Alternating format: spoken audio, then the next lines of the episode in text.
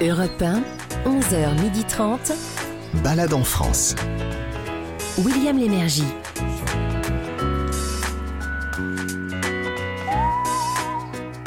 Madame, Monsieur, bonjour, soyez les bienvenus à Balade en France. C'est votre émission du dimanche à 11h et quelques sur Europe 1. Euh, émission au cours de laquelle on vous propose des idées de sortie originales vers euh, des sites dont on ne parle pas assez. Alors, après un rapide sommaire, je vais essayer d'être euh, rapide donc. Pour, commencer, euh, vous aurez droit à une curiosité. C'est dans le Haut-Doubs, pas loin de la Suisse. Ça sera une visite officielle de la République libre du Sauget, avec un président bien sûr, que nous aurons au téléphone. Tout de suite après, direction la Corrèze, pour visiter la dernière manufacture d'accordéon du département. Il y en avait quatre autrefois. Et elle mérite vraiment euh, votre visite, car il n'y en a plus beaucoup en France de cette euh, importance. Après cela, les balades continuent, direction le Morbihan, cette fois pour découvrir un site, alors, moins important que son grand frère de Carnac, vous voyez où je veux en venir, et pourtant tout aussi intéressant. Il y a quand même 400 menhirs là-bas. Tout de suite après, la comédienne Valérie Bonneton vous parlera d'une région qu'elle aime particulièrement. C'est le bocage normand, elle ont- vous en fera l'apologie. Pour la balade culinaire régionale du chef Fabrice Mignot, direction Martigues, où la spécialité du coin, c'est la poutargue. Et puisque cette émission est consacrée aux régions, vous aurez le droit à des expressions, expressions euh, locales du nord de la France. Pour aujourd'hui, vous allez voir, comme c'est souvent le cas, chaque région a son langage propre qui ne dépasse pas le cadre du département. Et nous terminerons avec un site de plein air. On vous propose dans le massif de la Chartreuse un saut en parapente, mais oui, mais hyper sécurisé. Et puis ça sera enfin une balade culturelle dans la deuxième et dernière partie de l'émission sur les traces d'un Égyptobus. Ça s'appelle comme ça. Alors si vous voulez, c'est une sorte de musée, mais sur quatre roues.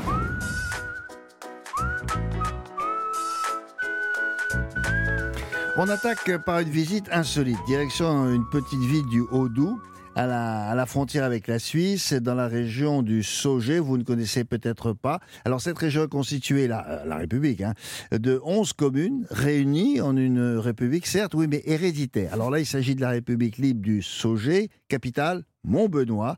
Alors euh, Montbenoît, c'est quand même une mégalopole. hein. Ouais, Oh, au moins. mégalopole de 400 habitants, hein, qui a sa propre monnaie, qui a ses, ses timbres, son hymne, euh, ses douanes, et puis euh, un président à qui euh, nous aurons l'honneur de nous adresser. Avant cela, Gavin Clémenté Ruiz, ambassadeur lui-même itinérant du guide du routard, qui a déjà été reçu en visite officielle dans cette République, va nous dire où, où nous sommes. Monsieur l'ambassadeur, bonjour. Bonjour William, bonjour à tous. Ben, nous sommes en région Bourgogne-Franche-Comté. Euh, c'est à une heure de route de Besançon. Et si vous êtes amateur de saucisses, on est aussi à 20 minutes de Morteau. On n'y va pas que pour ça, oui, Non. mais quand même, la saucisse de Morteau et oh. Euh, voilà pour la géographie, mais pour l'histoire, avec un H majuscule. Nous sommes en ligne avec le tout nouveau, je dis bien tout nouveau, euh, président de la République du Sauget, euh, Simon Marguet. Bonjour, monsieur le président. Bonjour William, bonjour Gavin. Bonjour. Alors, tout d'abord, je, je vous félicite pour votre élection euh, récente, mais il, par- Merci. euh, alors, il, il- il paraît qu'en principe, comme dans toutes les républiques là, ou, ou dans les royaumes hein, héréditaires, le président ou le roi appartient à la même famille. Or là, c'est pas le cas. Mais monsieur le président, comment ça se fait?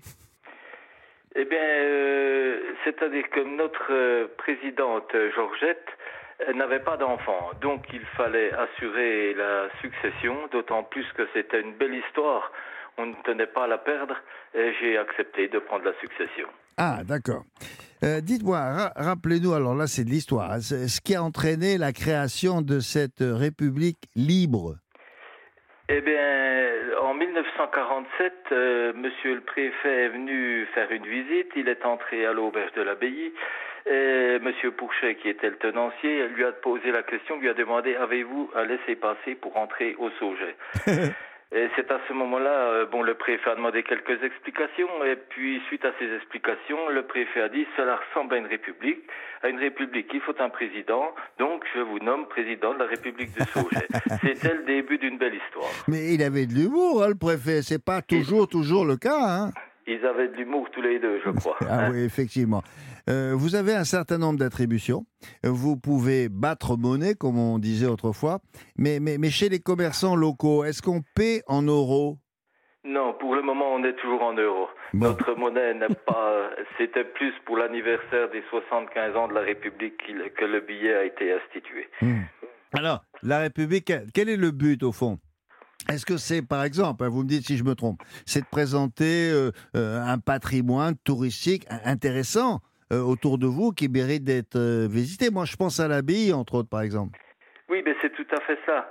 Mais bon, ben c'est vrai que si notre République est née d'une boutade, normalement qu'elle fait suite à l'histoire de notre territoire sauget. Ce territoire, il existe depuis le XIIe siècle. Euh, il a été donné par un riche seigneur de la région, le sire de mhm. Joux, aux abbés de Montbenoît. Mhm. Et ce, territoire va devenir sous leur domination une entité spécifique. Ses coutumes sont parlées. Euh, la mise en place d'un coutumier qui régit les droits des habitants. Il compte 112 articles, ce coutumier. Ah. Et aujourd'hui, cette identité, elle est encore palpable. J'aimerais, alors, entre autres, une petite particularité, le Sauget, comme vous l'avez dit, compte actuellement 11 communes. Oui, c'est ça. tous leurs habitants portent tous le même gentilé. Ce sont tous des Saugets.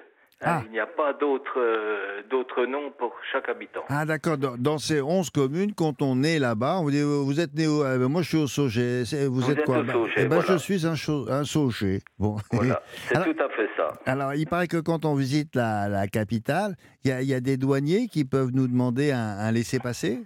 Ah oui, alors on a alors pour le moment je n'ai plus qu'un douanier opérationnel, mais j'ai des candidats, ils sont en formation actuellement. alors, je vais vous dire, l'arrivée du douanier, ça crée toujours un effet de surprise. Ah oui. Alors les visiteurs se précipitent euh, ben, pour présenter leur papier d'identité. Alors une fois qu'ils ont quelques explications, ça se termine euh, plutôt sous le ton de la plaisanterie. Bien sûr. Et puis ben il y a la remise des laissés passer. Euh, car pour rentrer au Sauget, il faut laisser passer. Ah ben c'est ça que je voulais demander. C'est-à-dire que quand on repart, parce qu'on vient vous voir, parce que vous êtes unique dans votre genre, quand on repart, est-ce qu'on a un document qui, qui témoigne de notre passage?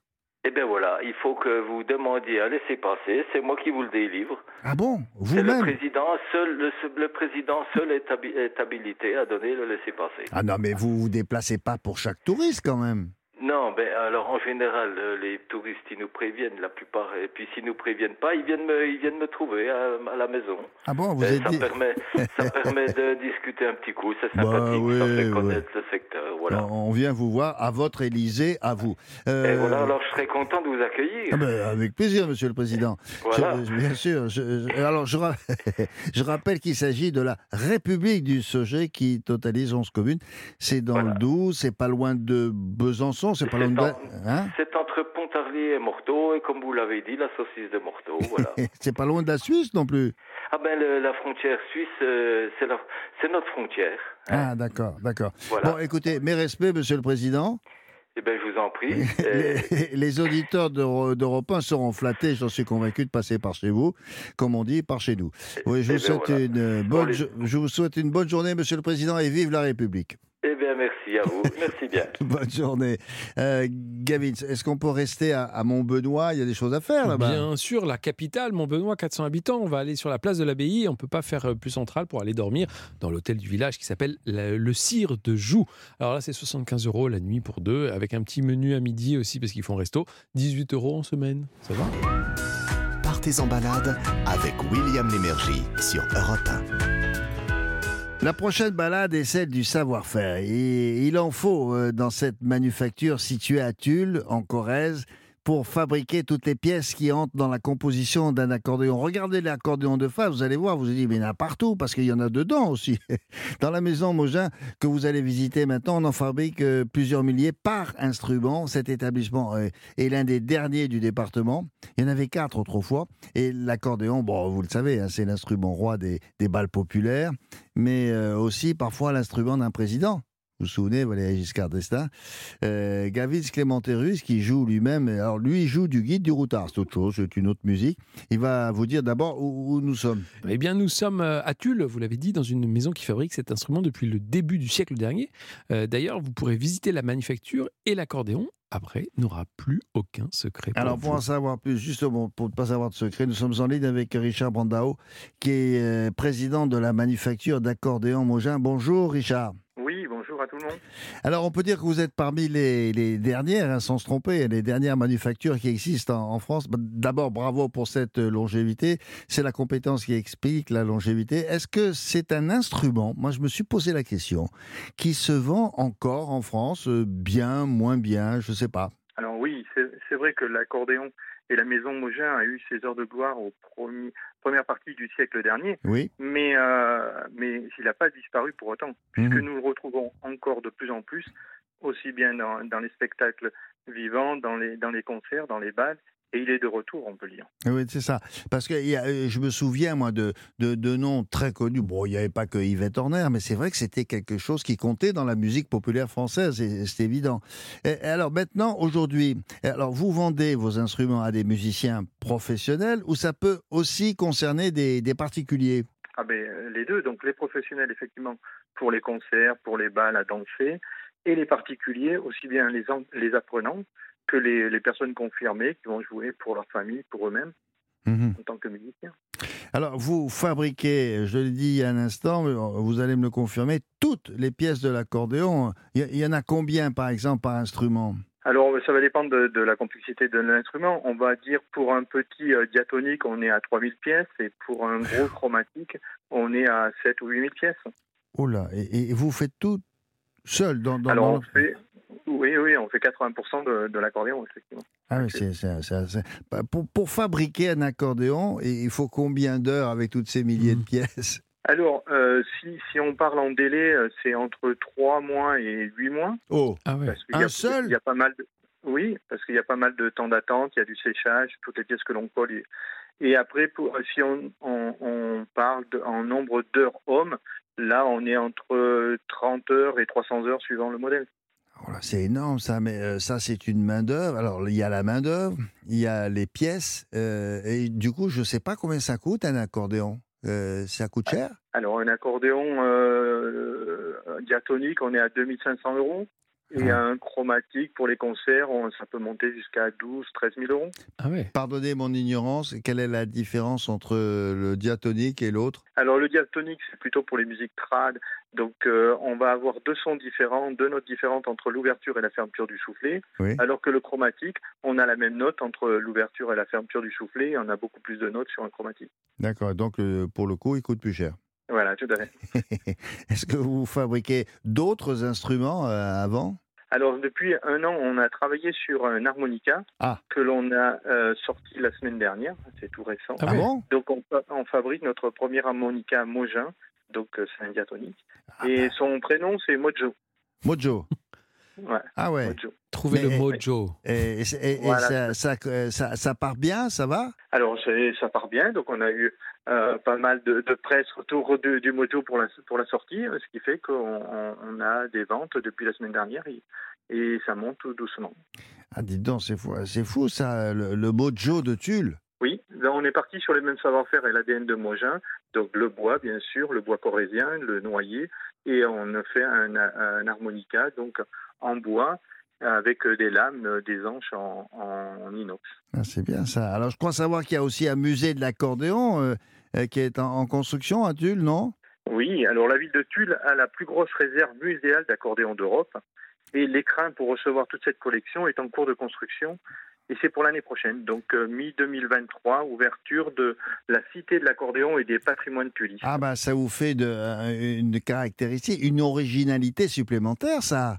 Ah ben, on peut dire, et on, on est fier de dire que Tulle est la capitale de l'accordéon. Ah, ben oui, oui. On pourra revenir l'année prochaine. Euh, pour bien visiter. sûr, bien Et puis pour voir si ça, si ça part bien, ces, ces accordéons, et puis surtout euh, l'harmonica.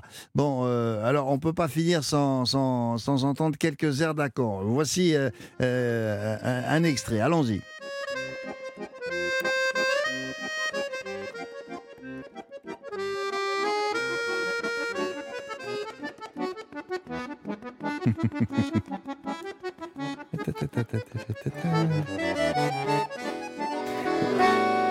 Revenez, William, revenez.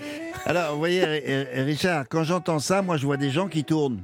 Non, mais c'est vous qui jouez, William, faut non, le non, dire. ça, c'est pas tu parles. Je vois des gens qui dansent, moi. Ça, ça m'inspire ça. C'est- C'est c'est- c'est vraiment, euh, c'est fait pour ça, non? Ah ben, c'est festif le- l'accordéon, donc aussi bien en concert qu'en bal. C'est pour danser, c'est pour écouter, c'est pour profiter. Richard, si je peux me permettre de vous faire euh, une suggestion, hein, après vous verrez, comme vous êtes la capitale de la- l'accordéon, je me demande si vous pourriez pas créer un festival de l'accordéon, un festival mondial de l'accordéon, parce que vous savez qu'on en joue dans d'autres pays, par exemple en Amérique du Sud. On joue de l'accordéon. De venir imaginer un festival mondial de l'accordéon avec un bal populaire géant. Qu'est-ce que ça vous dit, ça? C'est pas mal, non? Oui, mais Bon. il existe. Ah bon C'est le, le festival des Nuits de Nacre depuis 33 ans à Tulle. Non. Fin juin. Mais oui, je suis, trop, juin. je suis beaucoup trop jeune, je ne le savais pas. Ah oui, c'est génial. Alors, c'est quand ça? Eh ben, le, le dernier euh, week-end de juin.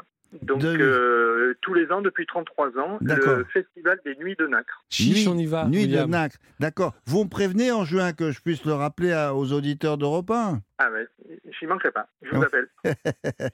Bon, ben, merci beaucoup pour tout ça, Richard, pour la visite. En tout cas, je rappelle qu'il s'agit de la manufacture Mogin, c'est à Tulle, en Corrèze, dans la capitale de l'accordéon et bientôt de l'harmonica. Euh, merci, bonne journée à vous. Merci à vous, à tous. Bonne Au journée, revoir. Au revoir. Gavin, qu'est-ce qu'on fait pour aller là-bas? Eh bien, on va aller à la manufacture tout simplement pour visiter la manufacture. C'est du lundi au vendredi par On va à petit Tulle, groupe. quoi. Bien entendu, par petit groupe sur réservation. Ça coûte 9 euros pour la visite Ah. et euh, ça dure allez, environ. Ah oui, oui, parce qu'on voit les ateliers. Exactement, on peut suivre toutes les étapes euh, l'une après l'autre. Et puis l'année prochaine, eh ben, on pourra aller voir le, le- le musée de l'accordéon. On y Ouais, retournera. non, hein, bien sans sûr, doute. non, non, mais capitale de On va prendre l'accordéon. nos billets pour aller euh, Ah bon, on au ira au- Nacre. On ira au bal. Hein, chiche. Pour dormir à Tulle, on peut y rester. Bien sûr, on va aller dormir aux étangs de Teiss. C'est à Espagnac, c'est à 19 km de, de Tulle. Alors, ce sont des, des chalets ou alors il y a des jolies petites maisons qui sont assez luxueuses au bord des étangs. C'est vraiment Mhm. très beau. Et on peut euh, dormir même carrément sur l'eau directement. C'est bucolique, c'est romantique à souhait. À partir de 66 euros à deux pour une nuit.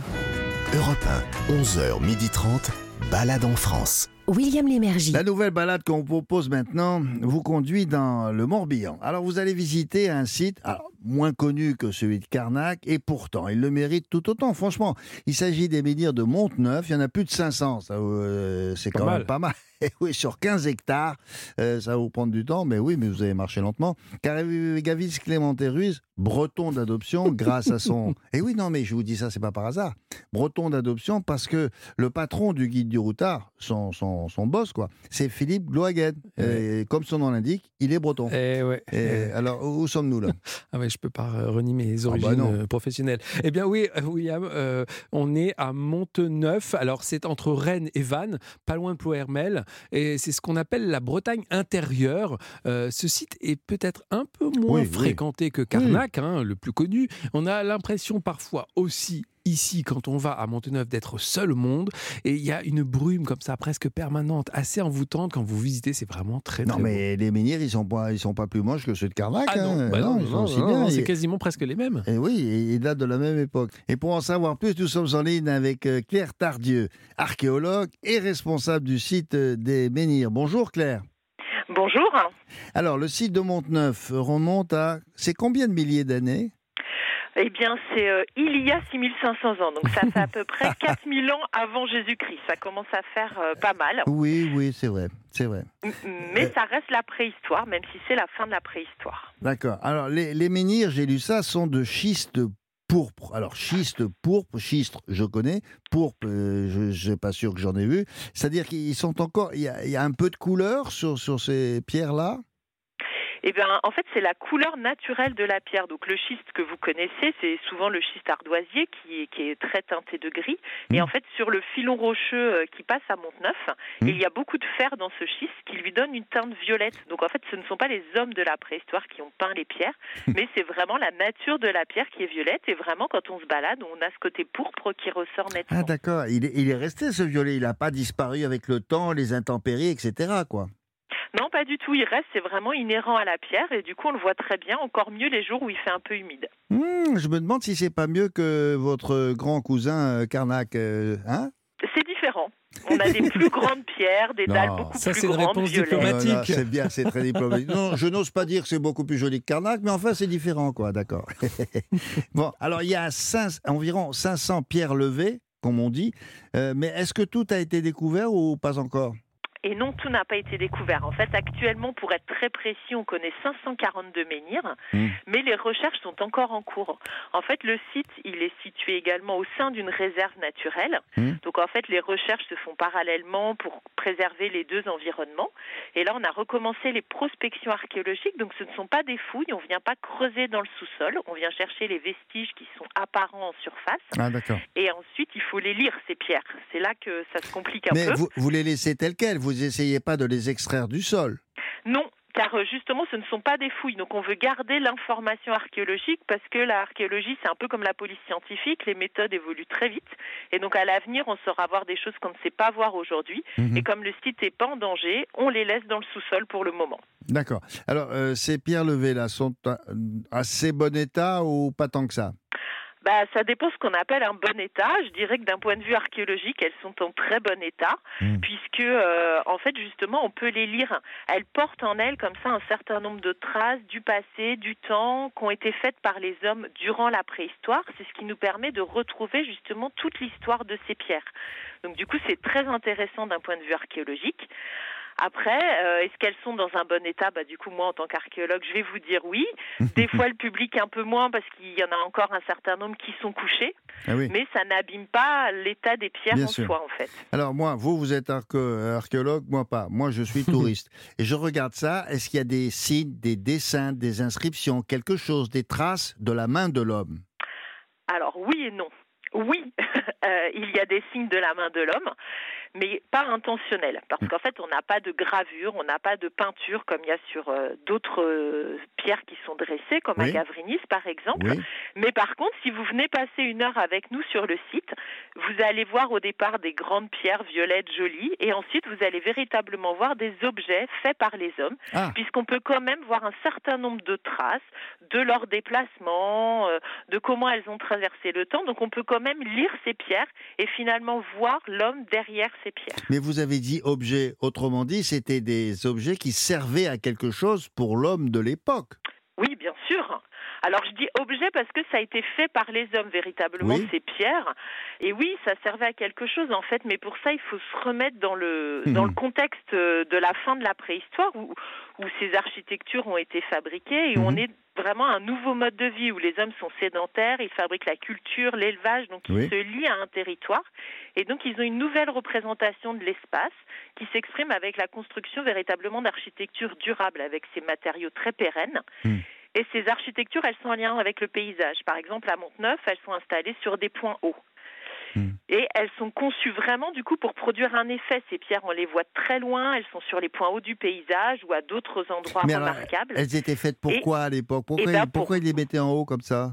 Et bien, justement, pour marquer les territoires Ah. et charger ces territoires de signification. Mhm. C'était pour se protéger euh, un peu aussi ou pas du tout? Alors, euh, c'est difficile, c'est-à-dire qu'on peut vraiment voir, vu comme c'est ostentatoire, que c'est pour signifier quelque chose dans le paysage. Mhm. Mais, mais c'est, la durée de ces sites dure pendant des millénaires. Et Mm. donc, l'évolution de la signification a pu évoluer tant dans le temps que dans l'espace. D'accord. Donc ça, je peux pas vous répondre comme ça aujourd'hui. Mhm. Quand un menhir euh, subit, euh, et c'est le cas, hein, les, les effets du temps, je pense au vent, à la pluie, euh, à la neige, etc. Est-ce qu'il est imaginable euh, que archéologues comme vous, euh, pour éviter qu'il ne s'écroule ou qu'il ne s'effrite, est-ce qu'on on est tenté de les rafistoler? Alors, euh, il y a différentes choses qui sont possibles. Effectivement, nous, notre rôle, c'est de les comprendre, mais c'est aussi de les préserver pour les transmettre aux générations futures. Donc, je vous ai dit, par exemple, les traces dont je vous ai parlé, qui sont Mm. très ténues, euh, on va déjà éviter qu'il y ait de la végétation qui vienne frotter pour les effacer. On va éviter que les personnes aussi viennent se frotter, les oui. toucher, les caresser. Oui, oui. Et puis, le plus grand risque, c'est le déchaussement des pierres, quand les Ah. gens viennent s'adosser, s'appuyer, piétiner aux pieds. Donc, effectivement, on essaye d'éviter que ça se produise en ayant une gestion adaptée. Et puis, par moment, on est amené à recaler certaines pierres, Hmm. mais de la, voilà, en laissant bien l'empreinte que c'est nous qui les avons recalées aujourd'hui. Mhm. Mais nous, on, voilà, Non, vous ne voulez pas les, les modifier, elles sont telles quelles, quoi. D'accord. exactement. Alors combien de temps dure une visite hein Et puis c'est un circuit qui a, qui a combien de long finalement? Alors, euh, une visite, euh, c'est assez variable, ça dépend ce que vous voulez faire, mais on a tout un sentier, en fait, c'est véritablement un archéosite qui permet à la fois de découvrir les menhirs, mais aussi des espaces de reconstitution, donc comme des grandeurs nature pour vous immerger à la préhistoire. Mhm. Le sentier, il fait euh, un bon kilomètre et demi. Si vous voulez prendre votre temps et tout voir, faut compter à peu près une heure et demie, d'autant plus que vous êtes dans un environnement naturel euh, Mm. préservé, donc dans lequel il est vraiment agréable de se promener, puisque vous êtes dans les Landes. Donc, très avez- typique de la Bretagne, Landes et Menhir. Vous avez considérablement modernisé hein, ce site pour, pour avoir des infos grâce au portable. hein. Comment on fait?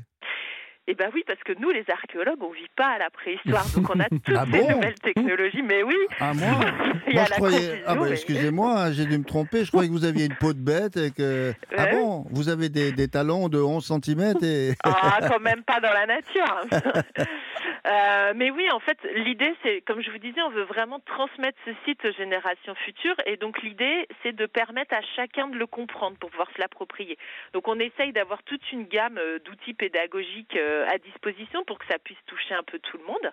Et notamment, on a mis des flashcodes et des QR codes Ah, ouais. pour pouvoir permettre d'en savoir plus sur les menhirs. Mais il y a aussi des panneaux, il y a aussi des illustrations pour que chacun puisse y trouver ce qui va le toucher le mieux. Bon, bah c'est parfait. Je sais aussi qu'il y a des ateliers pour les enfants. Merci beaucoup, Claire Tardieu.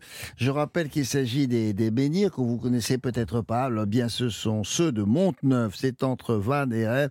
Et et il y en a plus de 500. Vous avez compris que c'était parfaitement adapté à, à la visite moderne que vous allez faire, Madame, Monsieur. Merci beaucoup. Bonne journée à vous. Au revoir, Claire. Au revoir. Alors, c'est facile pour y aller, là? Carrément, carrément, William. Il y a même un parking pour vous garer juste à côté. Donc vous pouvez y aller en voiture, en train, en- presque en avion et à vélo ou à pied. Euh, pour les activités visites guidées, comptez 6,50 euros. Donc voilà, c'est c'est pas mal. Et pour la visite, euh, si vous le souhaitez aussi, le site est en accès libre, tout simplement. Alors, euh, comme c'est souvent le cas dans le guide du routard, notre partenaire pour cette émission a une adresse, on va appeler ça coup de cœur. Ouais, et ben là c'est la maison Tiguez, c'est à Guerre. Tiguez, ça veut dire euh, famille en breton et ça porte Mhm. bien son nom là. Vous allez voir, c'est le fiston qui a travaillé au Bristol, hein, quand même, à Paris, et qui a transformé la crêperie familiale bah, en un lieu élégant, raffiné, avec euh, des teintes claires, chaleureuses. Ça, c'est à la fois un hôtel moderne et une cuisine, un restaurant avec une cuisine inspirée qui, qui vous attend. Vous allez, alors attention, 98 euros le menu découverte quand même pour deux. Euh, vous allez voir, c'est vraiment, euh, c'est une, une révélation en bouche. Vous allez voir, on, on adore cette adresse au Routard. Ça s'appelle la maison Tiguez. C'est à Guerre. C'est une vraie et belle grande découverte. Alors, coup de cœur, bon, on continue. Voici le coup de cœur d'une personnalité, comme on le fait chaque euh, semaine dans cette émission. Coup de cœur pour une région, un lieu ou une ville. Alors là, c'est l'actrice euh, Valérie Bonneton qui vous parle du bocage normand. Et alors, pourquoi elle y passe de si bons moments? Elle a dit ça au micro de Daniel Moreau. Balade en France sur Europe 1. Bonjour Valérie Bonneton. Bonjour. Alors vous publiez aux éditions Jean-Claude Lattès Maman à moi, un premier roman qui est salué par la critique. Mais euh, vous aviez envie de me parler de la Normandie. Vous y êtes euh, installé à peu près à l'âge de 16 ans et vous avez encore aujourd'hui euh, des, des attaches profondes là-bas. Oui, après le Nord, on est parti en Normandie, près de Pont-l'Évêque. Et, et oui, et j'ai été vraiment marquée par la Normandie. Ça, c'est, je m'y sens très, très, très bien parce que c'est toujours, c'est, toujours surprenant. C'est très vallonné. Euh, le temps change beaucoup. Et j'aime la pluie là-bas. Ça ne me dérange pas. Euh, tout est très vert. J'ai une maison pas loin de, de Pont-l'Évêque. En fait, les gens euh, partent souvent au bord de la mer à Trouville, Deauville. et- Deauville, autour, on ne connaît pas bien. Et à 10 minutes, un quart d'heure, c'est absolument sublime. Il y a des petits villages qui sont merveilleux. Si on se balade en voiture, enfin, c'est vraiment, c'est très beau. Il y a le Ménil-sur-Blangy, Blangy-le-Château. Il y a des petits villages qui sont très, très charmants, euh, avec des petits restaurants vraiment très typiques du, du pays d'Auge, comme euh, Beaumont-en-Auge ou, ou comme euh, Beuvron-en-Auge aussi. Voilà, enfin partout. Et se promener euh, là-bas, c'est merveilleux. Puis c'est un quart d'heure de la mer. Et, et souvent, les gens connaissent pas, en fait. Ils connaissent pas trop. Alors est-ce que ça Ouais. correspond à la carte postale? Moi je vois Ah oui, c'est vraiment la des, carte des postale. idées, des, des images de pommiers, Ah bah, de c'est vaches. ça, il y a enfin, les pommiers, les petits ruisseaux qui traversent, les petites églises, les petites terrasses, un, un petit bar comme ça. Moi, c'est tout ce que j'aime. C'est vraiment. euh, c'est le régal, quoi. Et de, de faire aussi des, des randonnées. Enfin, voilà. Et les maisons sont ultra charmantes, sont, sont très belles. Enfin, il y a tellement de jolies choses, tellement de, de, de belles choses à voir. euh. Vous avez l'impression que c'est une région particulièrement préservée, justement, avec ses maisons très Ouais, traditionnelles. bien sûr que c'est préservé. Je trouve que c'est quand même euh, encore une, et surtout dans la campagne, mon Dieu, je me dis, mon Dieu, quelle chance, quoi. Il y a encore des merveilles. Après, il y a les villages qui sont très, très jolis, mais qui sont très touristiques, comme Honfleur, etc. Donc, euh, après, après Trouville, il y a Équemoville. Je crois que c'est très joli. Et toute la route vers Honfleur est sublime. Alors, elle, elle m'émerveille, quoi, parce que vraiment, il y a des vues sur la mer, sur la campagne et sur la mer de, de partout. Mais j'aime toujours euh, énormément Trouville aussi. Oui. Ouais. Le marché les roches euh, aux noires, poissons, les- Oui, le marché aux poissons, je vais chercher mes petites sols. Le, le- Les roches noires, Ouais, ouais. les roches noires, c'est très beau. La plage tout au bout, c'est très joli. Vous en parlez bien, mais vous écrivez bien aussi, parce que vous venez de publier donc euh, votre premier roman. Oui, ça s'appelle Maman Maman et moi à moi. C'est sorti chez Jean-Claude Lattès. Et le narrateur, c'est Gaston. Et Gaston, c'est un bichon maltais. C'est mon chien depuis j'ai- 11 ans. J'ai l'impression que la, la forme du roman et le fait que ce soit un, un- un chien, vous c'est tout en pudeur. Quoi. Vous vous livrez beaucoup, mais en même temps, il y a de la pudeur. Bah, ça permet d'y mettre euh, beaucoup de légèreté, de raconter des choses euh, difficiles, comme tout le monde. On a tous vécu des choses difficiles, des maladies, des choses graves, des choses compliquées, très compliquées. Et du point de vue d'un chien, c'est assez amusant parce que, parce que tout est relativisé. C'est-à-dire que d'un seul coup, lui, il est obsédé par son bout de fromage alors qu'on est en train de raconter un drame, etc. Et, euh, on est vraiment dans la peau de mon chien. Eh ben, les lecteurs se- vont se régaler pour mieux connaître Valérie Bonneton, qu'on aime tous. Merci. Il faut lire Maman à moi, publié aux éditions Jean-Claude Lattès. Merci Valérie. Merci beaucoup. Merci beaucoup Valérie, merci euh, Daniel. Alors donc vous avez compris, il s'agit du bocage normand. C'est de l'arrière-pays, vous savez, elle a raison de dire que c'est moins connu. C'est dans la vallée d'Auge et, euh, et, et Pont-l'Évêque dont elle vient de parler, c'est la, la ville de naissance de, me- de Monsieur Gavis Clémenterus Eh qui est ici à côté de moi. Je suis pontépiscopien Oui, et fier de l'être. Et, et Valérie ne le savait pas, figurez-vous. et elle a raison de dire, si vous voulez vous balader en Normandie, faites la route, euh, en vélo par exemple, Ah, à, pied ça marche, en- entre Deauville et Honfleur. C'est l'une des plus belles routes de cette, euh, de cette région, à ne pas euh, en douter. Europe 1, 11h30. Balade en France. William Lémergie. Dans un instant, la balade culinaire de Fabrice Mignot qui nous emmènera tout à l'heure dans le sud de, de la France. Et comme chaque semaine désormais, puisque nous traversons successivement toutes les régions de France, on viendra forcément chez vous. On prend connaissance à chaque fois d'expressions qui, qui dépassent pas toujours les frontières de un ou, deux départements. Et Sarah Doraghi, qui est euh, voilà, c'est la promenade, c'est l'ambassadrice, elle se promène toute l'année dans des régions de France.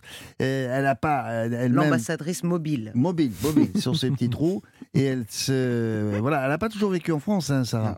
Et elle est étonnée par notre vocabulaire. Alors démonstration avec quelques mots. Alors cette fois-ci, ce sont des expressions du Nord, d'accord Oui, Bon. c'est ça. Alors si on vous dit, euh, vous êtes à Tourcoing ou à, Rou- à Roubaix, vous connaissez pas, et ah bah vous, vous avez été baptisé à l'eau chaude. Qu'est-ce que ça veut dire ça? D'abord prononcé Batiji à l'autre côte. À Comment? l'eau côte. Batiji à l'eau côte. Moi, je, je ne me risque Non, il faut pas l'accent ch'ti de- là. Ouais, Comment vous faites? Alors faites-le. ben, Vous diriez Non, comment? faites pas, William. non, non, Non. fais pas, Non. bon, fais pas. Je vais réfléchir Non. après je reviens. Réfléchissez. Alors, une personne qui a été baptisée à l'eau chaude, c'est une personne qui est tout le temps de mauvaise humeur. Mmh. Ok? En- Donc on dit, ah, il a été baptisé à l'eau chaude. Ah oui, on prend, au lieu de prendre l'eau de, de, de- de- du curé sur le, sur le C'est front ça. comme Il, ça, a, il a été baptisé, alors ça, ça, ça l'a brûlé, l'a brûlé. et voilà. donc il est de mauvaise humeur. C'est- Il a trouvé ça insupportable. On ne sait pas si ça l'a brûlé ou pas, mais en tout cas, Ah bah il a trouvé ça insupportable. Alors le mec qui gueule tout le temps, Voilà. ah ben, t'as été baptisé à l'eau chaude toi Ou quoi Oui. Voilà, ou quoi Posez-lui la question quand même. Euh, c'est pas baptisé ça. le, le côte Oh, le coup ou quoi? Euh, Baptisé le côte Ah, C'est un peu ça, non? Ah, je sais pas, je... Vraiment, Oui, j'ai du mal avec la. Moyen, la- Oh, Il est beau votre duo. Ah, le- l'accent du Nord et tout, je, je sais Je pas, pas je m'y risquerai pas. Euh, non. Vous avez une autre expression? Oui, puisqu'on parle euh, de- d'eau chaude, on va parler d'un mauvais café. Euh, on appelle ça dans le Nord le café de belle-mère. Vous savez ce que c'est? Hmm. C'est le café qui est trop bouilli ou trop léger qu'on n'ose servir à personne, sauf, sauf à, à la belle-mère, bien sûr. Café pourri, quoi. Voilà, le café pourri. Donc, euh, on est bien content de le servir à la belle-mère. Mais, Toujours la belle-mère, la pauvre. mais si nous, on boit le mauvais café, qu'est-ce qui se passe? Bah, Ça rend fou. Mhm. Voilà. Mhm. Et dans les Flandres, Oui. on ne dit pas ça rend fou, on dit on attrape un coup d'aile de moulin. Ah, on voilà. se prend une aile de moulin sur la tronche. Exactement, Ah ouais, parce que la région était riche en moulins et les meuniers paraissaient être des gens un peu en dehors de la société, un peu mystérieux, voire un peu fous. Ah. D'où l'expression. Voilà. D'accord. Alors, une autre expression que vous m'avez notée, là, Ouais. expression du Nord, avoir, avoir le sauglou. C'est quoi le hockey? C'est ça. Avoir le souglou, euh, c'est avoir le hockey. Donc à Lille comme à Lens, c'est une expression qui signifie avoir le hockey. Et vous savez, euh, ce qu'on dit à Valenciennes, en revanche, pour faire passer justement ce hockey, Hmm, non. on répète plusieurs fois, attention, souglou maglou, Dieu me l'a mis, Dieu me l'ôtera. Ah, Dieu- ah oui, si, si, Voilà, on là, disait ça aux enfants. Souglou maglou, Dieu- Dieu Dieu- me l'a mis, Dieu me l'ôtera. D'accord. Je vous laisse répéter, je Non, viens non, c'est chercher bon. un, je vais chercher un vrai café. C'est c'est bon. Merci beaucoup. À plus tard. On se retrouvera Oui. tout à l'heure Oui. pour euh, une balade culturelle cette fois-ci. Mais là, voici une balade culinaire. Le Tour de France de la gastronomie, c'est dans Balade en France sur Europe 1. Oui, chaque semaine, on fait un tour de France. Et là où sommes-nous Vous allez voir. On vous emmène dans le sud de la France pour déguster un produit qu'on retrouve d'ailleurs dans beaucoup de pays méditerranéens. euh, voyons. En Italie, en, Espagne, au Maghreb, euh, en Grèce et en, France, euh, bien sûr. Alors, c'est une spécialité, la spécialité de Martigues. Là-bas, on l'appelle le caviar martégal. D'accord notre iranienne préférée Non, qui. mais ça, c'est pour les gens qui n'ont pas accès au vrai caviar. Hmm.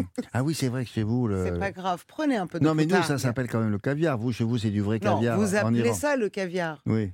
Mais c'est pas du caviar. Appelez ça la poutargue. C'est le caviar oui, non. martégal. Oui, voilà. Bon, d'accord. C'est le caviar martégal. Ce qui veut dire, alors martégal, ça veut dire de Martigues. hein. Bon. Bien sûr. Fabrice Millot, cuisinier professionnel et, et conteur, va vous raconter d'abord tout ce qu'il faut savoir sur la poutargue, parce que voilà, avec beaucoup de mépris, euh, Sarah nous dit bah oui, votre truc là, c'est pas du caviar, c'est de la la poutargue. poutargue. D'ailleurs, euh, ah, au fait, euh, euh, Fabrice, on, on dit euh, poutargue ou, ou bou, boutargue. Bonjour Fabrice. Bonjour. Alors, j'ai compris, je vais pas dire caviar, sinon je vais me faire engueuler. bah ouais, bah, J'ai bien compris. ah, bah, nous on en a pris plein, plein la tronche là. Non, non, Ah ouais, pardon, hein. Fabrice, Merci, mais c'est hein. simplement. Excuse-moi, Fabrice, mais quand on, est, quand on est d'origine iranienne, il y a- y, a quelques petits Eh, trucs un peu compliqués. C'est appeler caviar n'importe quoi, euh, même, Ouais, même si c'est de, la très bonne boutargue. Et, et puis, surtout, euh, vous savez, Fabrice, les gens qui dans la cuisine disent Alors, je ne suis pas un ayatollah de la crème fraîche. Voilà, voilà il y a des Iraniens avec qui il faut pas, avec qui il ne faut pas prononcer certains mots. Je vous laisse la parole. Je, je- je- je comprends. Et sincèrement, moi qui adore forcément ces deux produits, ils n'ont pas grand-chose à voir. Ah non, ça c'est évident. Ça, en, termes de goût. Bien Donc sûr. du coup, c'est vrai que m- Mm. moi-même, bon, j'adore ce produit. Moi, j'ai toujours prononcé poutargue, Mm. mais par exemple, mon père, lui, prononçait boutargue. Donc déjà, je, je comprenais qu'il y avait un truc et tous les deux, on se corrigeait l'un l'autre. Hum, Donc en fait, le mot poutargue, c'est simplement le glissement du mot poutargue, qui lui-même était emprunté au provençal boutargo, qui lui-même était emprunté à l'espagnol botagra, qui lui-même venait de l'arabe bitarica. Alors pour vous dire le Ouais. bordel. hein. Donc euh, Ah, ça vous vient de voyez loin. Sarah, vous, voyez, vous avez vu comment il fait? C'est bien ça. C'est magnifique. Il parle de mot en Et- mot jusqu'à l'origine. Alors, je vais vous dire un truc sur l'accent. Hmm. Normalement, les, les Africains du Nord n'arrivent pas à prononcer la lettre P. Hmm. Et même le passeport, ça se dit et le passeport. Ça, c'est Voilà. vrai. Donc c'est vrai que la lettre P est inexistant euh, dans, Ah, dans la langue arabe. Ça explique aussi cela. Bon, On bon, devrait toi- faire des chroniques ensemble. On Mais oui, pertinent. Oui, oui, j'arrive. je vais vous présenter euh, des, des visus, comme on dit. Alors, euh, mais tous- ces mots-là, ils ont, Oui. ils ont le même sens, quoi. Voilà. Alors bon, on est d'accord que tout ça, tout ça pour dire que ça veut dire œuf de poisson salé. On en est sûr. Eh ben, voilà. Voilà, tout ça pour Mais dire ça. qu'est-ce qu'on s'embête, quoi Mais, mais en fait, c'était connaître l'origine, on va dire, du mot, c'est plutôt connaître l'origine, en fait, de, de- de son histoire, de sa préparation. Mhm, Donc, on mhm. pourrait se dire que ça vient des pays arabes et que c'est arrivé euh, via l'Espagne. Oui. Mais quand on lit un peu, euh, on, en, on trouvait déjà à l'époque euh, de l'Antiquité chez les Romains, et les Romains disaient eux-mêmes qu'il avait piqué chez les Grecs. Donc, euh, pff, compliqué l'histoire. Hein. J'ai cherché, mais, mais je crois, moi je me dis ça pour me rassurer. Euh, j'ai regardé, quand- moi j'ai beaucoup, beaucoup de cuisine grecque. Oui. Le tarama c'est très très vieux, Ouais. et le tarama c'est des œufs de poisson et ça vient de Grèce. Donc moi je, Ah. je clôt le débat et je dis Ah. que ça vient de Grèce. Ah, Voilà. d'accord, d'accord. On verra si j'ai des problèmes. Euh, À la semaine prochaine. c'est important de réécrire l'histoire. Ouais. Euh, du coup, euh, c'est vrai qu'on appelle ça le caviar de la Méditerranée, Ah oui mais Mmh. quand même, ça n'a pas toujours été un produit de luxe. À la base, c'était les pêcheurs qui euh, se servaient ça comme de revenus additionnels, mais et, et était consommé de manière plutôt modeste finalement. C'est devenu beaucoup plus, on va dire, prestigieux, luxueux avec, avec le temps. D'accord. Maintenant euh, qu'on sait d'où ça vient, maintenant, qu'est-ce que c'est? À quoi ça ressemble pour ceux qui ne connaissent pas? Alors en effet, donc en fait, le, le mulet, le mulet c'est un poisson qui est d'ailleurs pas dans les restaurants pas connu comme Non. un poisson noble, même si moi j'aime bien le faire en tartare, mais c'est pas le poisson noble, on va dire. Mhm, Mais en mhm. fait, c'est des œufs de poisson de mulet qui sont simplement euh, séchés euh, et salés. Enfin, salés d'abord et séchés. Mhm. Et en fait, on les met dans une fine couche de, de paraffine ou de cire d'abeille et on les consomme comme ça, en fait. En fait, ça fait une poche de poisson séché, quoi. D'accord. Mais ça, Ah, euh, le, le- le oui. mulet, comme vous dites, selon les régions, selon les côtes Ouais. Mm. de, nos, de nos pays, de notre pays, ça porte un autre nom, hein, non? Oui, euh, on, on dit aussi euh, le mule, quoi. Donc euh, il y a le mulet, la mule, ça, ça, ça, ça a plusieurs noms. Mais moi, je, moi, j'ai toujours dit encore une fois mulet. Et je sais comment c'est pêché. En plus, en fait traditionnellement le mulet, lui, il quitte l'étang, il va vers la mer. Mm. À ce moment-là, au passage, pas très sympa, hein, on lui met des filets et on l'attrape au passage. Donc, Ah. on est autorisé à le pêcher quand il part, donc du euh, 1er juillet au 1er mars. Alors que pendant le printemps, c'est interdit de le pêcher parce qu'il fait le sens inverse. Il va dans les temps, et là, c'est là où il y a la, la période de reproduction, euh, les femelles avec les œufs, etc. Donc, on Ah. le pêche au retour. Ah oui, quand même. hein. Sinon, c'est sauvage oui. un peu. Quand vous Euh, parlez de l'étang, je signale qu'il doit s'agir de l'étang de Berre, non? Ou de berre, pardon. Oui, oui, bien sûr, bien sûr. Pardon, Ok. j'ai l'impression que moi, c'est la maison aussi là-bas. J'ai l'impression que Oui, c'est bien, c'est mais chez oui. vous. Mais enfin, il n'y a pas qu'un seul étang, Fabrice, en France. hein. Non, c'est vrai. Euh, vrai, vrai, quand, Fabrice, quand il dit l'étang, c'est Berre. Quand il parle de la ville, c'est Toulouse. Et, oh, Ouais, Et surtout que moi, j'ai l'impression qu'en dessous de Poitiers, c'est ma ville, en fait. Oui, Donc, c'est vrai que c'est bien compliqué le sud. Oui, oui, bien sûr. Puis, puis au, nord, au nord de Poitiers, c'est l'Alaska. quoi. Ah ouais, je sais pas, je sais pas, je suis jamais allé. Bon, alors, euh, bon, et comment, comment on la fabrique maintenant qu'on sait d'où ça vient Voilà, donc en fait, euh, c'est pour ça aussi que je pense que c'est cher. C'est un vrai travail d'artisanat. C'est très, très minutieux. Donc en fait, on sort la poche. Donc euh, ça s'appelle une, une rogue la poche. On l'extrait tout Une doucement. rogue, oui, oui. Une rogue, oui. Et déjà, première chose, si vous cassez la membrane, je peux vous dire, c'est foutu. Mmh. Vous pourrez rien en faire. Bon. Donc c'est très délicat. Ensuite, on la nettoie. On va la saler, la sécher. Euh, donc en fait, on va, le sel va commencer à, à la cuire. Hmm. Là, j'ai essayé de savoir. Alors la quantité de sel, le temps de sel, tous ces Hmm, fa- hmm. secrets de fabrication, c'est impossible parce que eux le font aussi à l'œil. Parce qu'en fait, c'est la, la texture de la poche qui vous dit quand est-ce qu'on passe à l'étape Ah, suivante. D'accord. Euh, parce que les, les, les poches ne sont pas les mêmes, les tailles ne sont pas les mêmes, donc là c'est impossible. hein, voilà, on, on sait qu'il y a du sel et que c'est séché, c'est tout. Bon. Et ensuite, vous savez, elles ont une forme un peu aplatie. Donc en fait, on les prend au rouleau à pâtisserie, on les aplatit légèrement, Mhm. et ensuite on va les laisser sécher comme ça. Bon. Et comment on, on la consomme? Ça se mange avec quelque chose ou ça se mange tout seul, simple? Ouais, vous, vous avez un, peu dit les deux, mais c'est très. Alors là, j'insiste, c'est très important. C'est un peu comme la truffe euh, ou même du caviar justement. On va pas cuisiner avec. Quoi. On va pas euh, commencer une recette. Dire, je vais faire un peu euh, rissoler de la poutargue. Non, non. C'est un produit noble. Ça se met à la fin. Ça se met à la fin sur une préparation. Alors le top, moi je trouve, c'est la petite tranche de pain beurré. On met juste une- un petit copeau de poutargue ou à la rigueur sur un plat de pâtes ou sur un plat. mais Ah c'est- si, si, bien ça, bien. Ah oui, Les ah oui, pâtes. ça c'est très bon. Mm. Râpé sur un plat de pâtes. C'est d'ailleurs la, la recette que je vous propose, William. Ah ouais? Oui. euh, Allez, allez-y alors. Ouais. En fait, moi, le plat que j'adore, préféré, c'est simplement les pâtes à la poutargue et zeste de citron. Donc là, je pense que c'est la recette la plus facile que je vais vous donner de, de mes chroniques. Mhm. On commence par faire cuire des pâtes. Jusqu'ici, on est bien, je, je pense, Oh, Oui. tout le monde sait. On de- à, à Euh, peu près, oui. oui. À peu près. À côté de ça, dans l'huile d'olive, dans l'huile d'olive, on fait revenir de l'ail.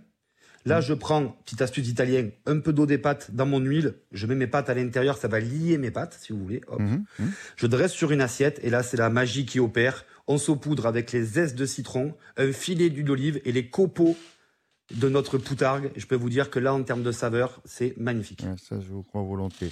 Bon, ben, tout ça, ça s'appelle les pâtes à la poutargue. Ça vient de Martigues. euh, et voilà, euh, Martigues, c'est encore sur le plan de, géographique, c'est à peu près au niveau euh, de, de, de, de chez Fabrice. Oui, ça va. Euh, Au-delà, au- au-delà, quand il va au-delà, il prend un passeport. Oui.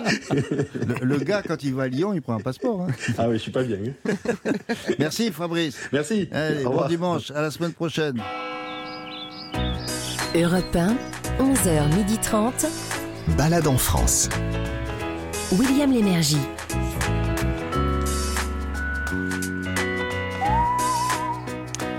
Dans la dernière partie de cette émission, une balade en plein air à laquelle vous n'aviez peut-être pas pensé spontanément. Il s'agit de, de faire un saut en parachute. euh, non, non, un saut en parapente d'abord. hein. Alors c'est vrai que tout de suite on dit pas tiens si je faisais un saut en parapente samedi prochain. Non. Alors là c'est dans le massif de la Chartreuse, c'est en Isère. Et puis alors juste après vous avez droit à une balade culturelle. Mais hop, on remonte dans le nord sur les traces d'un- bus. C'est un, même un égyptobus euh, qui vous raconte l'histoire des hiéroglyphes proposés par le musée du Louvre-Lens. Mais d'abord, une balade donc avec sensation forte. Ça se passe en Isère. C'est un baptême de l'air en parapente. Mais alors, vous êtes très très bien attaché. Vous allez pouvoir, en compagnie de professionnels, c'est leur métier, vous élever dans les airs d'abord, tout ça bien assis, dans un biplace, promenade en pente douce, et on tourne gentiment au-dessus du massif de la Chartreuse, c'est magnifique évidemment.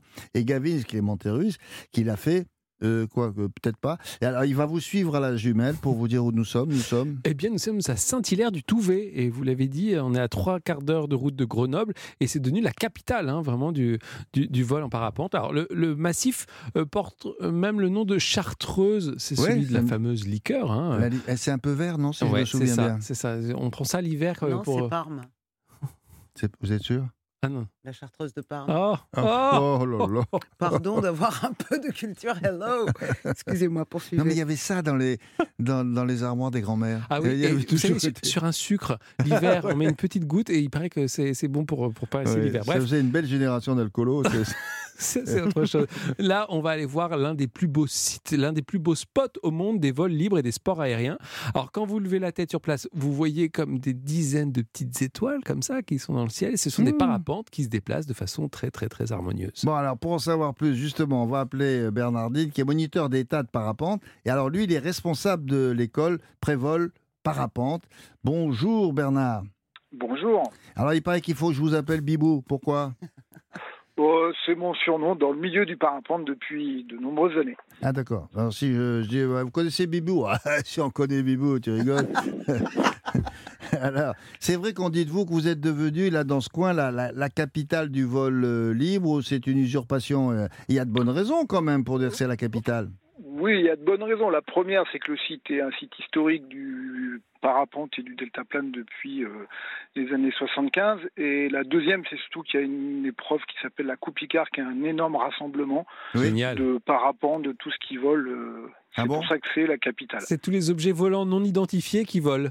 Vous avez des, des, Quasiment. des espèces de, de, de dragons, de- vous Ah avez ouais plein de... Plein de, de- Et ça, ça a lieu chaque année, ça Alors ça a lieu tous les automnes, donc au mois de septembre. hein, c'est euh, à la base un concours de déguisement en parapente, donc c'est très agréable à regarder, c'est très ludique. euh, C'est vraiment pas une compétition où l'enjeu est sportif, mais plutôt l'enjeu c'est le plaisir. Aussi bien les gens qui font des déguisements que des, des gens qui viennent les voir, Non, parce mais- que du coup c'est très sympa. Vous, vous voyez, euh, Monsieur Bibou, euh, ce qui me frappe, c'est que dans cette émission, notre vocation, c'est de parler de, de sites qui sont plus ou moins bien connus. Par exemple, votre, votre manifestation, dont vous me dites que c'est une capitale mondiale pour ça, c'est qu'il y a beaucoup de gens qui viennent et on n'en parle pas. On ne voit pas des images. Par exemple, je n'ai pas vu d'image de ce qui vient de se passer au mois de septembre. C'est bien dommage. Et la prochaine fois, il faut vraiment qu'on vous aide à ce que qu'on regarde ça, parce qu'en plus, c'est drôle à, à regarder.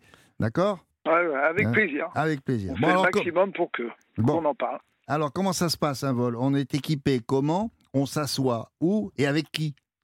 Donc, on, euh, un vol, c'est vraiment une découverte du parapente avec un moniteur euh, d'état. Mmh. Donc, on va be- avoir besoin de courir un petit peu au décollage, euh, quelque Mmh. part. hein. Donc, c'est pas très difficile sportivement, mais bon, faut quand même être euh, en capacité de se déplacer et d'avoir envie d'y aller. Hum, hum. Parce que souvent, la, la difficulté pour les gens, c'est qu'ils rêvent d'être en l'air, mais il faut quand même faire le pas.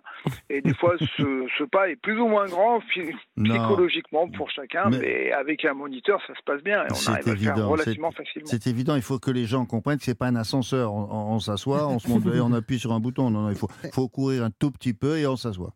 D'accord. Bon, euh, combien dure le vol? Alors les vols vont durer en fonction des sites, euh, ça dure entre 15 et minutes et 30 minutes, Mhm. sachant que souvent lorsqu'on parle comme ça, les gens ont envie de faire quelque chose qui va durer plus de temps, mais en fait en, en l'air, euh, ce qui est plus important, c'est vraiment la découverte de la sensation, euh, vraiment, euh, je me trouve dans les airs et je vois comment ça se passe, et chacun va y trouver un petit peu ce qu'il cherche un petit peu, donc ça peut être soit de conduire le sang en disant bah moi je suis capable, j'en avais très peur et je peux le faire, Mhm. ou soit vraiment le plaisir de la glisse dans les airs, D'accord. et donc sans sans Mhm. chercher forcément à faire quelque chose qui est trop long, parce que des fois sur des vols qui peuvent être plus longs, parce que techniquement c'est possible, eh ben, on peut en fonction de qui on est avoir un peu le, le mal de l'air qui est similaire à un mal de mer. D'accord. Est-ce que vous considérez, vous confirmez que c'est totalement sécurisé? Alors c'est sécurisé le plus possible, mais on se déplace quand même, donc euh, Hmm. c'est comme si on faisait du vélo ou de la voiture. On est quand même un petit moyen de transport. On a toujours un, un petit risque, on trébuche au décollage ou à l'atterrissage, donc on peut. De, de fait, il y a, il y a- c'est pas possible de 100% euh, sécuriser l'ensemble, mais et- bon, le, le risque et- est quand même mineur. Et alors, vous partez de haut. Et, et moi, j'avais l'impression, quand euh, je, je- je vous ai vu en l'air, que vous descendez par, euh, en faisant des petits ronds dans les airs. C'est toujours vrai, ça, ou c'est une impression que j'ai eue? Alors, quoi qu'il arrive, on descend toujours dans la masse d'air. Et, ça, c'est la première chose. C'est la force de gravité. Oui. Et en fonction du passager et de l'envie du moniteur, mais surtout du passager, on va descendre plus ou moins rapidement en faisant des ronds. Donc euh, ça, ça va donner un peu plus de vitesse et de Mhm. sensation. Donc si on est très à l'aise euh, psychologiquement et qu'on est sportif ou qu'on a envie de sensation, eh ben, on va tourner rapidement. Et il y a des gens qui ont envie vraiment de la balade douce et dans ces cas-là, ils vont plutôt Mhm. euh, avoir envie que ce soit tranquille. Enfin, euh, je vous remercie, Bibou. Je suis très rassuré, euh, rassuré de savoir qu'on ne reste pas en l'air, quoi, accroché. Ouf, on redescend. Euh, bah, écoutez, c'est bien pour la, pour la balade. D'autres informations dans un instant avec Gavin. Je, je vous remercie. Ça se passe dans la, dans la capitale, hein, c'est le moins qu'on puisse dire. Euh, c'est à Saint-Hilaire du Touvet. C'est pas loin de, de Grenoble, d'accord? Tout à fait. Merci Mer- beaucoup. Merci, Bibou. Merci. Merci. Bonne journée à vous. Alors, monsieur Clémente Ruiz, comment on fait pour aller là-bas? Eh bien, c'est très simple, on se rend sur place. Il y a plein de, de- de- de- de sociétés hein, qui proposent, Ah bon? notamment, on a entendu euh, Prévol Parapente, la Bernardine, Bibou, euh, qui propose ce genre de, baptême. Il faut compter environ 80 euros euh, pour un baptême pour, pour, par personne, donc euh, voilà, pour des sensations fortes.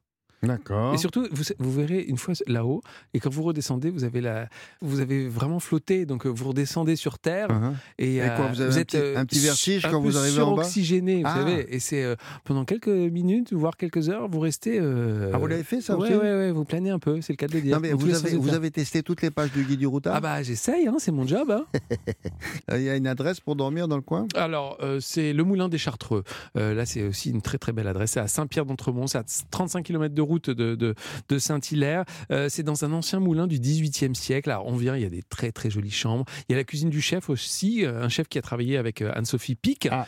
Alors là, vous avez des beaux produits, vous avez des sublimes plats. Anne-Sophie Pic à Valence. À Valence, Euh, et, c'est puis, ça. euh, et puis à Paris aussi. Comme les desserts, vous, vous découvrirez. Alors là, c'est à partir de 60 euros la chambre euh, pour deux, donc c'est correct. Et les plats, c'est autour de 30 euros. Ça s'appelle le Moulin des Chartreux. La culture, toutes les cultures, sont dans Balade en France sur Europe 1. Nous terminons cette émission aujourd'hui avec Sarah Doraghi pour la balade culturelle euh, qui va nous emmener dans les Hauts-de-France, mais pour des raisons éminemment poétiques. Sarah préfère parler d'itinérance, ça fait chic ça. Itinérance. Vous vous souvenez de cette expression qui avait été employée à l'Élysée quand ils allaient en, euh, sur les, les- les- les tombes des anciens combattants? Itinérance mémorielle.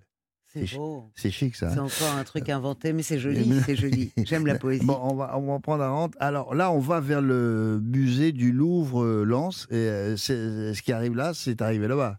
Alors, avez-vous remarqué qu'il y a de très très jolies rimes d'abord dans ces quelques mots et dans ce rendez-vous que je vous propose aujourd'hui? Hum, C'est-à-dire? Écoutez bien. L'itinérance du Louvre-Lens dans les Hauts-de-France. Voilà. Mais faut Amis de la ça- poésie, non, restez mais, avec euh, nous. Ça, ça marche pas à tous les coups, là. C'est euh, coup de Et bol. là, ça marche, coup de bol.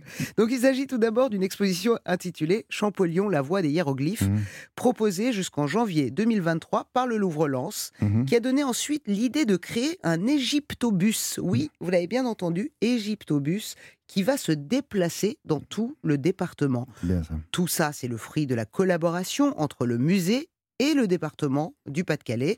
C'est un car podium, William, qui a Mhm. été transformé en musée et qui s'arrête dans cinq villes pour aller à la rencontre des habitants. D'accord. L'idée de départ, c'est quoi? Eh bien, c'est de joindre le plus possible et le plus de villes et de villages possibles qui sont éloignés des Ah oui, Si tu ne vois pas la culture, c'est la culture, etc., etc., qui vient à vous. Pour en savoir un peu plus, nous sommes en ligne avec euh, Gauthier Verbeck, qui est directeur de la médiation du Louvre-Lens. Bonjour Gauthier. Bonjour. Alors, euh, un musée, euh, un musée roulant, c'est un peu ça. Ça se présente comment? Qu'est-ce qu'il y a à l'intérieur et comment on le visite? Alors, c'est un, un musée effectivement qui est installé dans un grand carpodium, euh, donc avec un intérieur qui se déploie et qui représente une surface de 40 mètres carrés, Ah. et qui effectivement peut prendre plusieurs configurations, donc des configurations euh, d'exposition, des configurations de conférences, ou bien des configurations d'ateliers.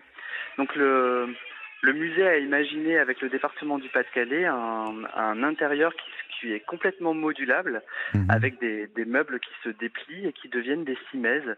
Où sont Ah, présentées euh, des, des reproductions d'œuvres du Louvre euh, dans les arts de dans les arts de l'Antiquité égyptienne, et qui permet également de présenter, bah, par exemple, de, de la réalité virtuelle, de mener des ateliers avec euh, avec du public et des ateliers plastiques. Donc, euh, effectivement, on a on a cherché à avoir une un espace qui soit à la fois une- un mix de- d'espace muséal et, et un mix de- d'espace de- Alors, d'activités de, médiation. Je- une petite précision, quand vous dites qu'on a des ateliers, alors je, je suppose que c'est pour des adultes, mais euh, probablement aussi beaucoup pour des enfants. Qu'est-ce qu'on fait dans l'atelier?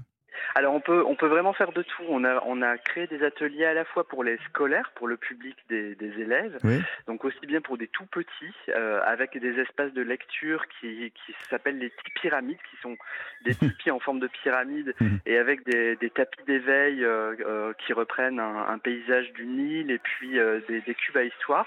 Et on peut tout aussi bien avoir des ateliers qui permettent de comprendre mieux le fonctionnement des hiéroglyphes, puisque nous avons l'exposition Champollion la voie des hiéroglyphes au, au musée en, en ce moment, ou bien, euh, par exemple, euh, initier le- les visiteurs à la, à la civilisation égyptienne avec euh, la reproduction d'amulettes, par exemple. D'accord. Alors combien de personnes vous pouvez accueillir? Alors, on peut recevoir jusqu'à euh, 35 personnes, 40 personnes en même temps à l'intérieur. Et effectivement, on a, on a beaucoup, beaucoup d'intérêt du public qui, qui, euh, qui vient visiter l'Égyptobus. Qu'on a, on a fait une première semaine à Boulogne. Là, Oui. on commence une deuxième semaine à Olin. Et c'est vrai qu'on a eu plus de 1200 personnes à Boulogne. Alors- Donc, effectivement, il y a un flux ininterrompu. C'est ça, c'était. euh, imaginons, il y a ces 35 personnes. euh, euh, vous les gardez combien de temps pour qu'on puisse euh, assurer la rotation? Alors pour euh, pour un atelier, on, on conserve les, les gens au minimum trois quarts d'heure, une heure, et puis pour euh, pour un format visite, ça dure euh, environ une demi-heure. Bien sûr. Alors, ce sont de. évidemment, ce sont pas les véritables œuvres que l'on peut trouver au Louvre qui voyagent, ou ce sont des reproductions, c'est ça? Oui, exactement. Ce sont des moulages du Louvre que nous avons euh, que nous utilisons pour pour parler de, de cette civilisation égyptienne au, au public. On a on a voulu présenter vraiment euh, ces moulages euh, à la manière d'une exposition, en ayant de grands textes de salle, en ayant des cartels développés, euh, et puis vraiment pour pouvoir développer l'ensemble des thèmes importants pour saisir la, la civilisation égyptienne dans sa globalité. Et vous avez, vous avez constaté, une fois de plus, que, que l'égyptologie, l'Égypte ancienne, ça intéresse tout le monde. et, on ne le savait pas toujours, finalement. Non, mais c'est vrai que c'est une vraie passion euh, pour tous les publics et on a l'heureuse surprise d'avoir un Ouais. public très intergénérationnel en fait. Et ça, la magie égyptienne opère toujours auprès du public. Ouais, ça a- marche, ça marche. ça se confirme. Ouais, Ben, ouais. vous savez pas quoi Je suis en train de penser, avec mes camarades, nous qui travaillons aussi à la télévision, ça serait bien qu'on ait une série comme ça qui se, qui se passe en Égypte. Je suis sûr que ça marcherait fort. Hein? L'Égyptomania. Oui. Non, non, on pourrait Qui, faire ça. qui remplacerait l'émission Pyramide ou non? Je ne sais pas. Mais, mais qui serait le pharaon? Oui. C'est Bernard Ramon, euh, le frère de Toutank. Alors, euh, le, le Louvre Lens euh, fête ses 10 ans. Euh, Est-ce que- est-ce qu'à cette occasion, euh, Gauthier, vous, vous allez apporter des, des nouveautés, je sais pas, et si oui, lesquelles? Alors, on fête nos 10 ans, on fête nos 10 ans depuis le, le début de l'année. Alors, le- le- l'anniversaire a, été marqué par l'arrivée du scribe accroupi, justement, euh, à l'intérieur du musée du Louvre-Lens. Et c'est vrai que ça a été l'occasion pour nous de proposer beaucoup de choses à travers toute l'année au public. Euh, des rencontres, euh, des rencontres artistiques, des grands moments de, de concert, par exemple, avec Alain Souchon dans le, dans le parc du musée, qui a chanté J'ai 10 ans. On a eu également, ben oui. Ah bah lui, on alors, a- alors lui, il y a droit, mais alors vous pouvez pas savoir. Ça, on l'appelle toutes les semaines, Bonjour, je suis le commerçant, le chapelier de la rue Montbeuf.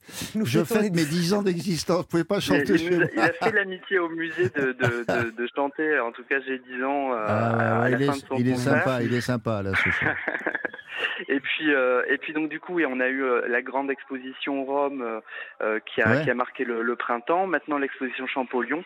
Et pour la séquence anniversaire, pour le moment de, de vraiment du week-end d'anniversaire, les 3 et 4 décembre, où le musée sera gratuit et prépare un, un programme vraiment de festivités très intense, on ouvrira aussi une exposition qui s'appelle Intime et moi.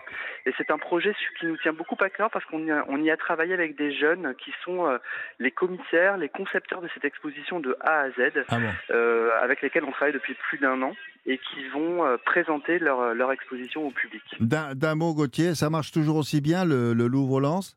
Oui, ça marche très bien. On est très heureux de fêter ces 10 ans parce que c'est aussi 10 ans d'une relation avec, euh, avec un territoire, avec ses habitants. Ouais. Et c'est un, une vraie aventure, au-delà de l'aventure artistique et culturelle, c'est une vraie aventure humaine. D'accord. Bon, ben bravo en tout cas pour cette initiative.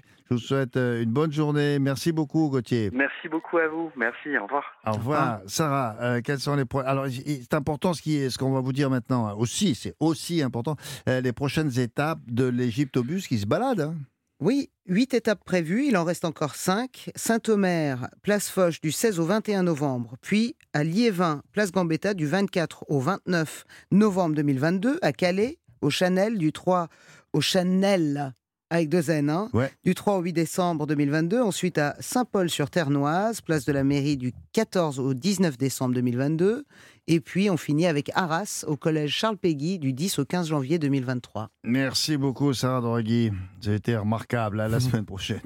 Euh, pour terminer, le récapitulatif, très important aussi, pour savoir ce que vous avez loupé. Eh, parmi sept sites que nous vous avons présentés aujourd'hui, euh, d'abord, on commence avec vous, Monsieur Gavin. Euh, Clément ouais, c'est le Perru. site qu'on pourra aller réécouter en podcast, hein, bien entendu, Ah pour les oui. retardataires. Dans le Doubs, on a fait tamponner nos passeports. C'était en République du Saugé, c'était à la frontière avec la Suisse. On a eu Monsieur le Président hein, en ligne. À Tulle, en Corrèze, on a visité la dernière manufacture d'accordéon du département. Et, bien- Euh, et- et bientôt, il y a- alors, il y a le musée, bien sûr. Bien sûr, le, le musée de l'accordéon à Tulle. puis, Et, il y ils la font de l'harmonica maintenant. Oui, voilà. Et on ira la- aux Nuits de Nacre l'année oui. prochaine en juin. La fête Pour- annuelle. Ouais, on a, on a nos billets, là, ça y est, on les a reçus entre deux là. La fête Euh, annuelle Mont- où François Hollande va chanter à Tulle. Bah, Alors, eh j'espère bien. À Monteneuf, dans le Morbihan, on a erré au milieu des menhirs.